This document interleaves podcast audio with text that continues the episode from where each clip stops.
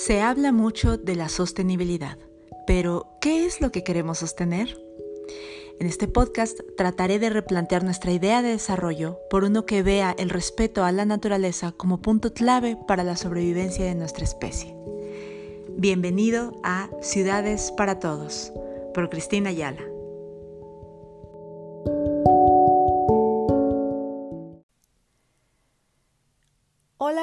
¿Cómo están? Bienvenidos al episodio número 16 de Ciudades para Todos.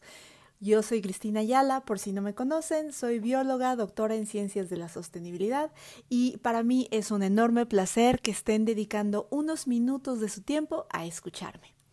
El día de hoy vamos a hablar de un tema que da para otros temas. Ya se los voy a explicar más adelante.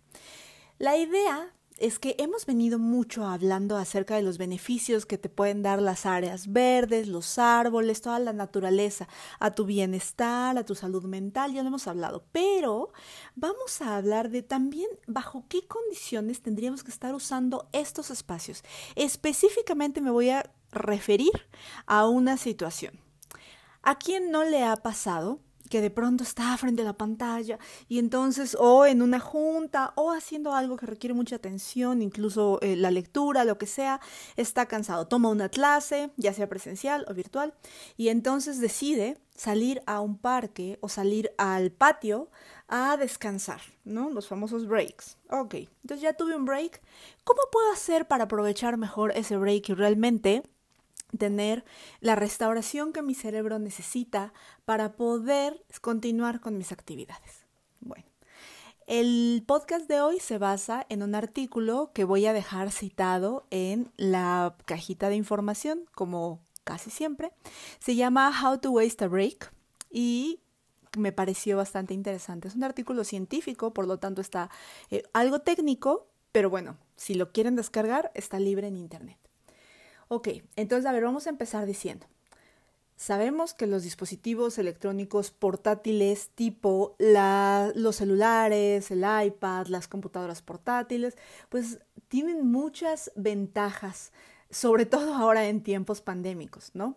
Facilitan la conexión con las personas y no importa prácticamente en qué parte del mundo estén porque nos pueden dar este fácil acceso a la información, no solo a conectarnos con otras personas, sino a conectarnos con información que existe a escala global y de, forma prácticamente inmediata.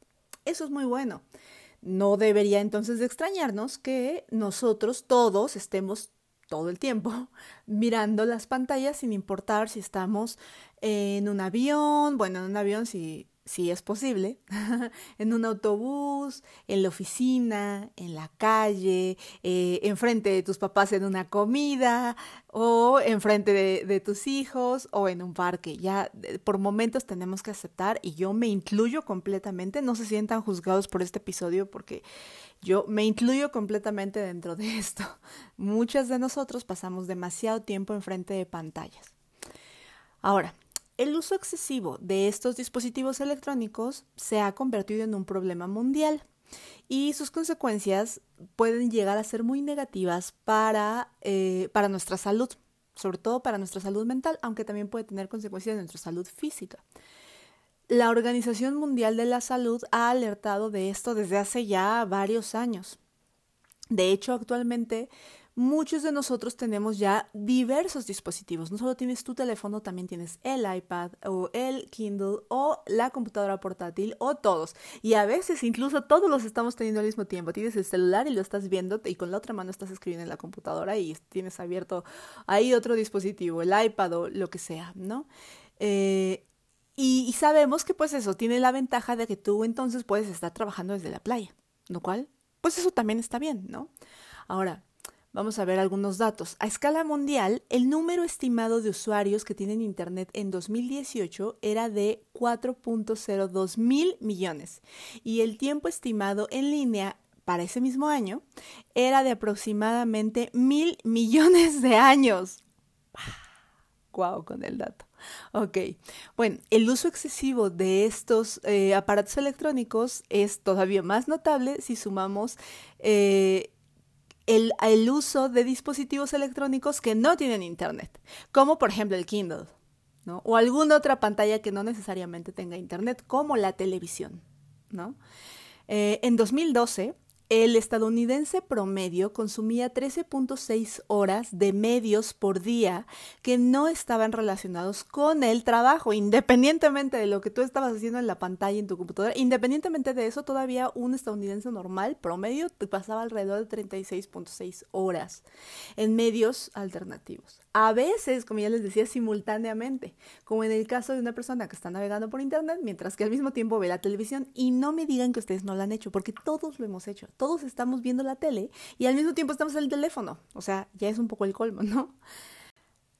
Esta gran dependencia que los dispositivos electrónicos eh, puede generar en nosotros, como ya lo hablamos, pueden tener efectos negativos en la salud y el bienestar de las personas de diferentes formas.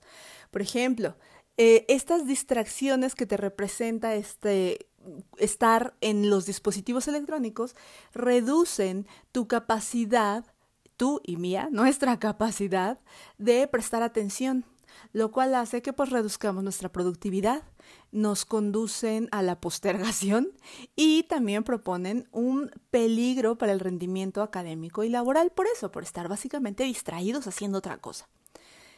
El uso intensivo de dispositivos electrónicos se correlaciona también con problemas de salud mental como eso, como soledad, baja autoestima y estados de ánimo depresivos.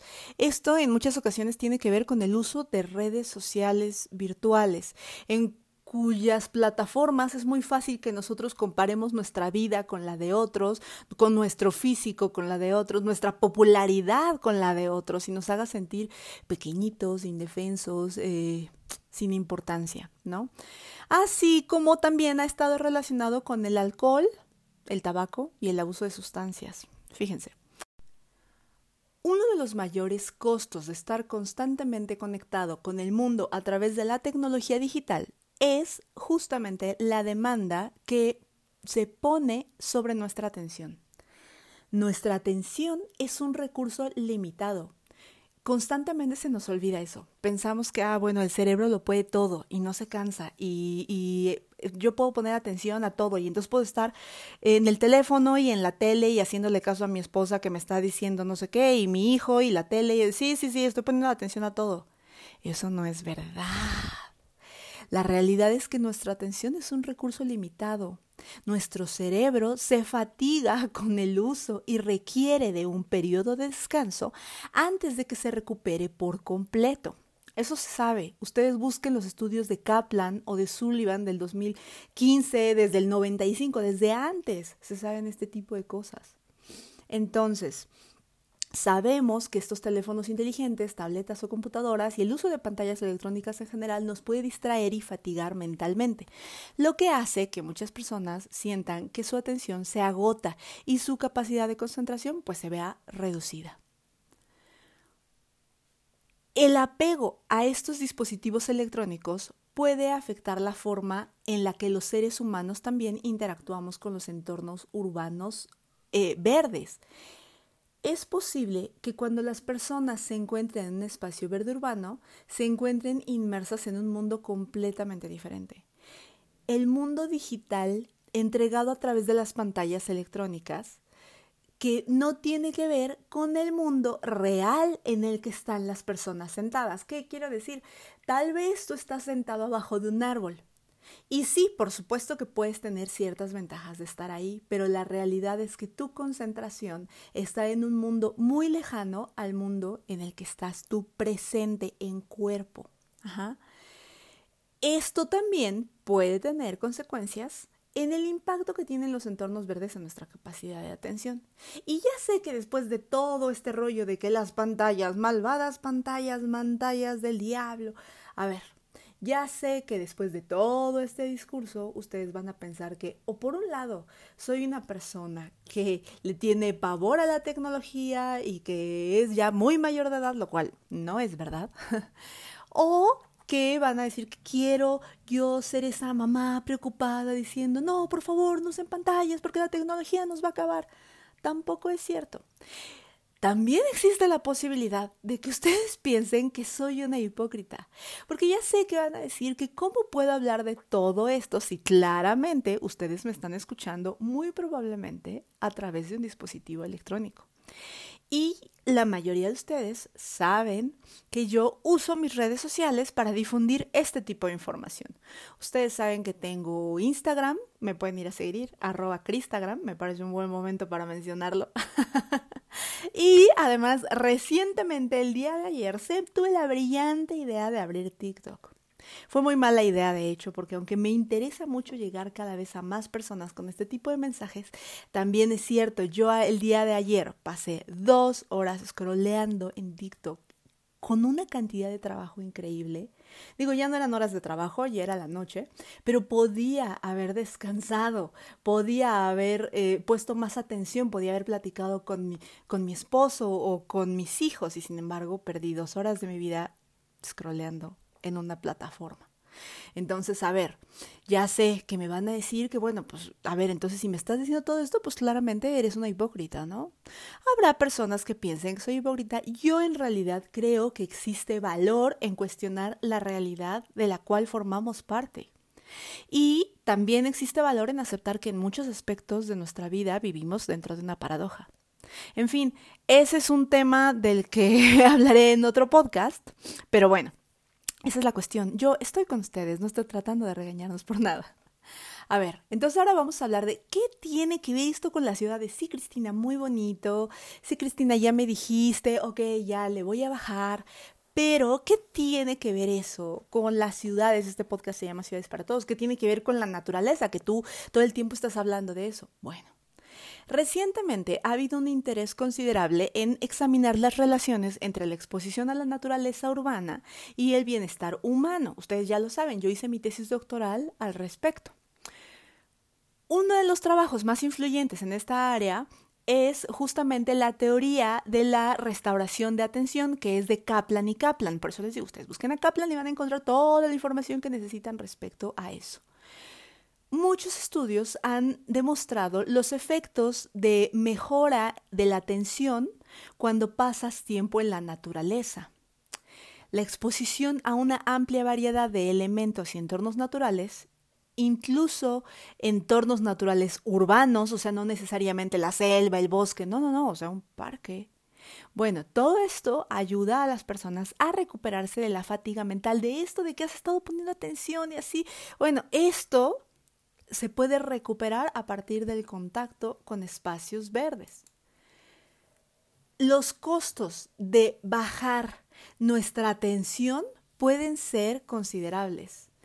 Es posible que una persona no pueda enfocar su atención o se pierda de detalles importantes y tenga problemas para recordar también detalles que pueden ser muy importantes. En comparación con alguien que no está mentalmente fatigado, una persona eh, cuyo funcionamiento de atención es bajo, tiene más probabilidades de estar irritable, tener problemas de autogestión, o sea, explotar relativamente fácil, no poder controlarse, eh, luchar para resistir las tentaciones y perder señales sociales sutiles. Nosotros tenemos que estar atentos para poder, pues, entender las cosas, entender la sociedad en la que vivimos, ¿no? Cuando una persona está mentalmente fatigada, es menos capaz de perseguir sus metas e incluso es menos capaz de interactuar con los demás. Es más probable que una persona con atención agotada diga o haga cosas de las que luego se arrepienta, lo cual puede afectar sus relaciones personales, su desempeño laboral e incluso sus objetivos personales como, yo qué sé, perder peso si es que se su meta o ahorrar dinero si es que lo necesita. En resumen, no estamos en nuestro mejor momento cuando nuestra atención está agotada. Eso está claro. Ahora, existe evidencia clara que respalda la idea de la teoría, de hecho, de la restauración de atención para personas eh, que tienen contacto con estos entornos verdes. Ahora, hay mucha evidencia que respalda, respalda esta relación entre la restauración de la atención en espacios verdes. Por ejemplo, eh, se sabe que los niños que han sido diagnosticados, diagnosticados perdón, con TDAH, que es este síndrome de falta de atención, perdón si no es la traducción adecuada, obtuvieron mejores resultados en las pruebas de atención después de dar un paseo por un parque en comparación con aquellos que fueron a dar un paseo por un barrio o un entorno meramente urbano sin contacto con la naturaleza. En un estudio de 101 escuelas secundarias en Michigan, las escuelas con vistas ecológicas desde la cafetería y las ventanas de las aulas tenían tasas de graduación significativamente más altas y también tenían mejores puntajes en las pruebas estandarizadas, mejor porcentaje de estudiantes que planeaba asistir a una universidad y, e incluso menos casos de conducta delictiva. Ahora, por supuesto que este tipo de cosas, como ya les he dicho en otros capítulos, no se puede tomar a la ligera. No podemos decir, ah, entonces yo no puedo poner atención como el árbol, una planta. O sea, no es tan simple. Hay muchas otras variables que podían estar afectando esto. Por ejemplo, se sabe también que los espacios verdes suelen estar más cuidados y suele haber más en espacios donde hay un estrato socioeconómico más alto. Entonces, si tienes un estrato socioeconómico más alto, también es muy posible que tengas todos estos beneficios, ¿no? O, por ejemplo, que eh, no solo tengan que ver los árboles, o sea, o el espacio verde, sino que haya muchas otras cosas. Em, sin embargo, sí tenemos que decir que sí se han hecho, en este caso, por ejemplo, en 101 escuelas, y sí se ha visto que existe una correlación. Un estudio reciente informó una asociación positiva entre la densidad de árboles en el campus de una escuela y el rendimiento académico de los estudiantes. En otro estudio se asignó aleatoriamente a estudiantes de secundaria a aulas con y sin vistas espacios verdes. Los estudiantes con aulas a vistas verdes se desempeñaron significativamente mejor en las pruebas de atención que sus compañeras, sus compañeros y compañeras sin vistas verdes. También se ha demostrado que la exposición a la vegetación y otras formas de naturaleza promueven el funcionamiento de la atención en adultos. Cuando las fotografías de espacios verdes o las vistas de ventanas de espacios verdes fueron los estímulos. Esto quiere decir, a ver, es muy importante que tengamos espacios verdes, pero si no se puede, hay otras formas. Hay otro tipo de infraestructura verde que podríamos incentivar para mejorar nuestra atención y que seamos laboralmente más productivos y también que mejoremos nuestras calificaciones. Para no hacer el cuento largo, ya saben a lo que me refiero, les voy a hablar de un último estudio.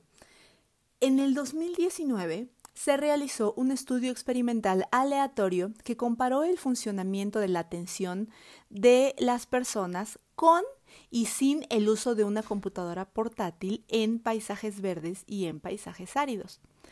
La pregunta de investigación que planteó este estudio fue, ¿hasta qué punto los entornos ecológicos mejoran el funcionamiento de la atención cuando las personas utilizan computadores portátiles? En este estudio, 81 participantes realizaron tareas que necesitaban un esfuerzo cognitivo, o sea, que necesitaban que se pusiera atención, y luego fueron asignados al azar a uno de cuatro tratamientos de descanso. Uno, entornos verdes con computadoras. Sea, ya saben, un, jardín con árboles, con, con, cosas así, este, con mucho verdor, ¿no? Otro, entornos verdes sin una computadora portátil. O sea, básicamente el mismo espacio que el anterior, pero sin computadora ni ningún otro tipo de dispositivo. Otro, entornos áridos con una computadora, o sea, un pasillo, un aula, un patio pero donde no hay nada verde, o sea que nada más es la plancha de cemento. Y la última, un entorno árido eh, sin computadora. ¿Se dan cuenta? Entonces están evaluando con computadora y sin computadora y entorno árido contra entorno verde.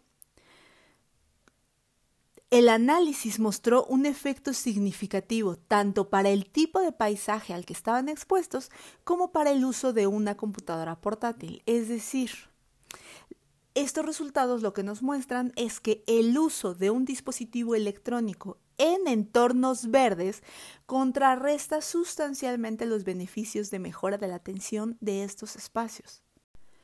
Todo lo anterior nos habla de esta relación que existe entre la capacidad cognitiva nuestra capacidad de poner atención con la restauración que se da a partir de visitar espacios verdes o estar en contacto con la naturaleza.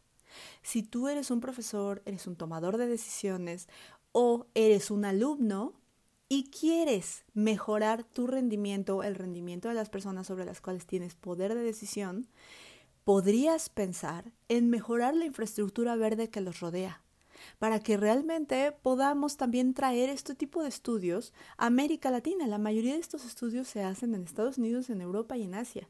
En América Latina hay muy poco.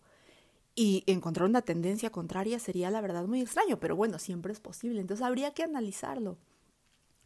Ahora, si lo que quieres es desperdiciar un descanso y no descansar, bueno, entonces te recomiendo que aproveches esos cinco minutos que te despegas de tu trabajo para perder el tiempo en alguna de las plataformas de las que ya hablamos.